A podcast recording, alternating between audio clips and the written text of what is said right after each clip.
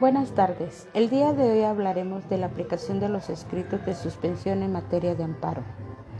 En materia de amparo, la suspensión se puede definir como la medida cautelar por la cual el órgano jurisdiccional que conoce del juicio de garantías da la orden a las autoridades responsables, de manera paralizada o detenida, su actuación durante el tiempo que dure la sustanciación del juicio de amparo mientras la constitucionalidad o inconstitucionalidad de sus actos sea resuelta, impidiendo que el juicio de amparo quede sin materia, evitando que el quejoso sufra cualquier molestia hasta en tanto no se resuelva en definitiva el juicio de garantías.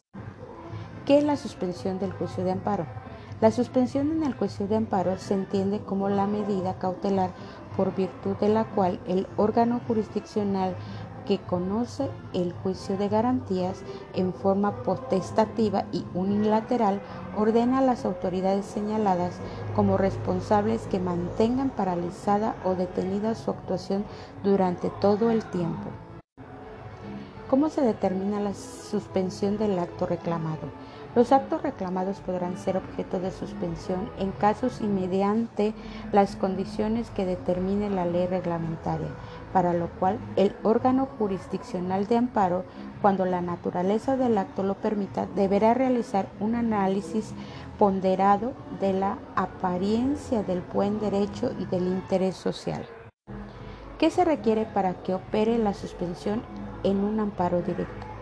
Los tres elementos constitutivos de la procedencia genérica de la suspensión son la apariencia del buen derecho, la no afectación del interés social y la no contravención de disposiciones de orden pública, artículo 138. La ley de amparo contempla básicamente dos tipos de suspensión, que es la suspensión de oficio y la suspensión a petición de parte. El primer caso procede de la suspensión cuando los actos importen peligro de privación de la vida, deportación, destierro o en contra de los prohibidos por el artículo 22 de la Constitución Federal. La suspensión a que se refiere este artículo se decretará de plano en el mismo auto en que el juez admita la demanda, comunicándose sin demora a las autoridades responsables para su inmediato cumplimiento, haciendo uso de la vía telegráfica en los términos del párrafo tercero del artículo 23 de esta ley. Las pruebas se desahogarán en la audiencia constitucional, salvo aquellas que, a juicio del órgano jurisdiccional, puedan recibirse con anterioridad o las que deban desahogarse fuera de la residencia del órgano jurisdiccional que conoce del amparo, vía exhorto, despacho, requisitoria o en cualquier otra forma legal, que podrán ser enviados y recibidos haciendo uso de la firma electrónica. ¿Cuántos tipos de suspensión existen en el juicio de amparo?